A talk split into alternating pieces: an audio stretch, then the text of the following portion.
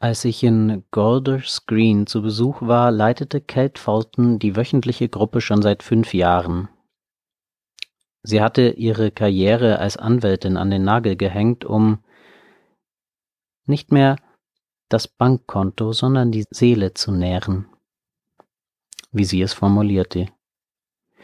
Ihre Gruppe stand unter der Schirmherrschaft von The Reader, einer landesweiten Wohltätigkeitsorganisation, die 2002 von Jane Davis gegründet wurde, einer Professorin an der University of Liverpool, die die hohe Literatur aus ihrem Elfenbeinturm herausholen und dorthin bringen wollte, wo ganz normale Menschen lebten und wo Menschen Leid erlebten. The Reader finanzierte Hunderte von Gruppen in ganz Großbritannien, mitnichten nur für alte Leute.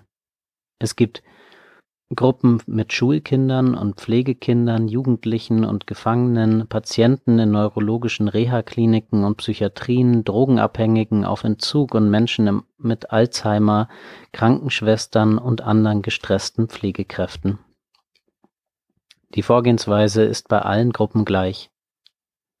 Die Moderatoren werden instruiert, wie sie mit einer ruhigen, harmonischen Sprachmelodie vorlesen können, ohne theatralisch zu wirken, so dass der Stil des Autors möglichst klar und unverfälscht rüberkommt.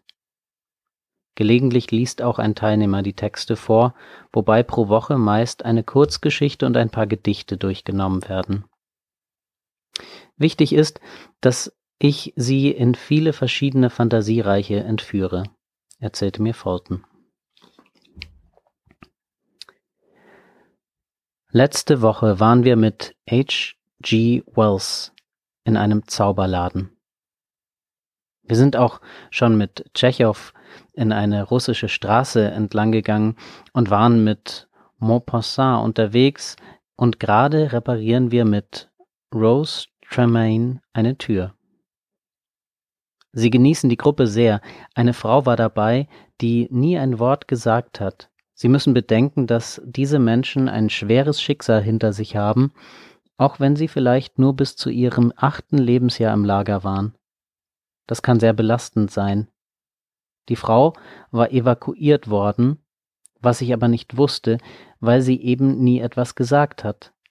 Einmal haben wir ein Gedicht von Longfellow gelesen, Der Pfeil und das Lied, in dem es um Freundschaft geht. Plötzlich sagte sie, das ist dein Lied, weißt du das, Kate? Sie hatte bis dahin noch nie ein Wort gesagt. Da habe ich sie gefragt, möchten Sie es uns vielleicht vorsingen? Und sie hat es gemacht. Sie hat angefangen zu weinen. Die Tränen sind ihr die Wangen heruntergelaufen und sie hat erzählt, ich bin im Krieg evakuiert worden und wir waren an einer Feuerwache und ich habe das Lied seitdem nie wieder gehört und sie haben mir meine Kindheit zurückgegeben. Wenn Sie in diesen Gruppen über Geschichten sprechen, kann alles Mögliche wieder hochkommen. Man kann es einfach nie wissen. Ich denke gerade, sagt die blinde Frau in Fultons Gruppe, man benutzt sein Gehirn und hört Sachen, die man interessant findet, über die man aber sonst nie spricht. Man bekommt einen Einblick in verschiedene Geschichten und man ist überrascht, was man über andere Menschen erfährt. Es ist nicht wie in der Schule, wo einem der Lehrer etwas beibringt, es hat etwas Kameradschaftliches. Es geht um das Gespräch untereinander, wirft der Mann ein. Dadurch wird die Literatur lebendig, sagt eine andere Frau. Man hört etwas und diskutiert dann darüber, man kann sich in die Hauptfigur hineinversetzen, das ist sehr anregend. Ansonsten schaut man doch nur auf die Wand oder in den Fernseher. Es gibt Grund für die Annahme, dass derartige Lesegruppen den Teilnehmern mehr bieten als nur ein kurzes, flüchtiges Vergnügen. Auf emotionaler Ebene ist es eine wundervolle Nahrung, sagt Paul Higgins, ein ehemaliger Ehrenamtlicher und später dann der erste bezahlte Mitarbeiter von The Reader. Nicht alle von uns haben diese schöne, fast urwüchsige Erfahrung gemacht, dass ihnen als Kind vorgelesen wurde, um sie zur Ruhe zu bringen. Interessanterweise sagen vor allem ältere Leute oft, das ist sehr entspannend. Sie erfahren eine liebende Güte durch die Literatur und durch die Beziehungen, die entstehen und sich Woche für Woche intensivieren. Freundlichkeit, Liebe, Schönheit, das berührt die Menschen, das ist das Tolle daran. In einer Umfrage in Großbritannien aus dem Jahr 2010 berichteten ältere Erwachsene, die einem wöchentlich stattfindenden Lesekreis beigetreten waren, dass sie sich besser konzentrieren konnten, weniger unruhig waren und besser auf andere zugehen konnten. Die Autoren der Umfrage schreiben dies vor allem der vielfältigen und variantenreichen rezeptfreien Diät ernsthafter Literatur zu, die die Teilnehmer konsumieren. Die Romane führten zur Entspannung und Ruhe, die Gedichte förderten die Konzentration und Erzählungen aller Art riefen Gedanken, Gefühle und Erinnerungen hervor. Möglicherweise entsteht durch das Genießen ernsthafter Literatur noch ein weiterer langfristiger Vorteil. Eine aktuelle Studie der Yale University hat gezeigt, dass Menschen, die zum Vergnügen lesen, durchschnittlich zwei Jahre länger leben als Nichtleser und dass Bücher ein besseres Stärkungsmittel sind als Zeitungen oder Zeitschriften. Diese Wirkung tritt vermutlich ein, weil Bücher den Geist mehr beanspruchen, erklärte Avni Bhavishi von der Yale University. Die kognitive Auseinandersetzung könnte eine Erklärung dafür sein, weshalb durch das Lesen von Büchern Vokabular, Urteilsvermögen, Konzentration und kritisches Denken gefördert werden. Literatur könne Empathie, gesellschaftliche Wahrnehmung und emotionale Intelligenz fördern. Kognitive Prozesse, die die Überlebenschance erhöhen. Noch beeindruckender erscheinen die Auswirkungen des Vorlesens bei Menschen mit Alzheimer. Kliniker der University of Liverpool veröffentlichten 2017 einen Artikel, der nicht nur den 800.000 dementen Männern und Frauen in Großbritannien, sondern Alzheimer-Patienten auf der ganzen Welt Hoffnung machte. Das gemeinsame Lesen literarischer Texte ist nicht nur ein wichtiger kognitiver Prozess, sondern schweißt vor allem die Menschen zu einer Gemeinschaft zusammen, in der jeder Leser subjektives und zugleich kollektives Erlebnis hat. Schreiben die Autoren der Studie. Das ist an sich schon eine große Errungenschaft, es geht aber noch weiter.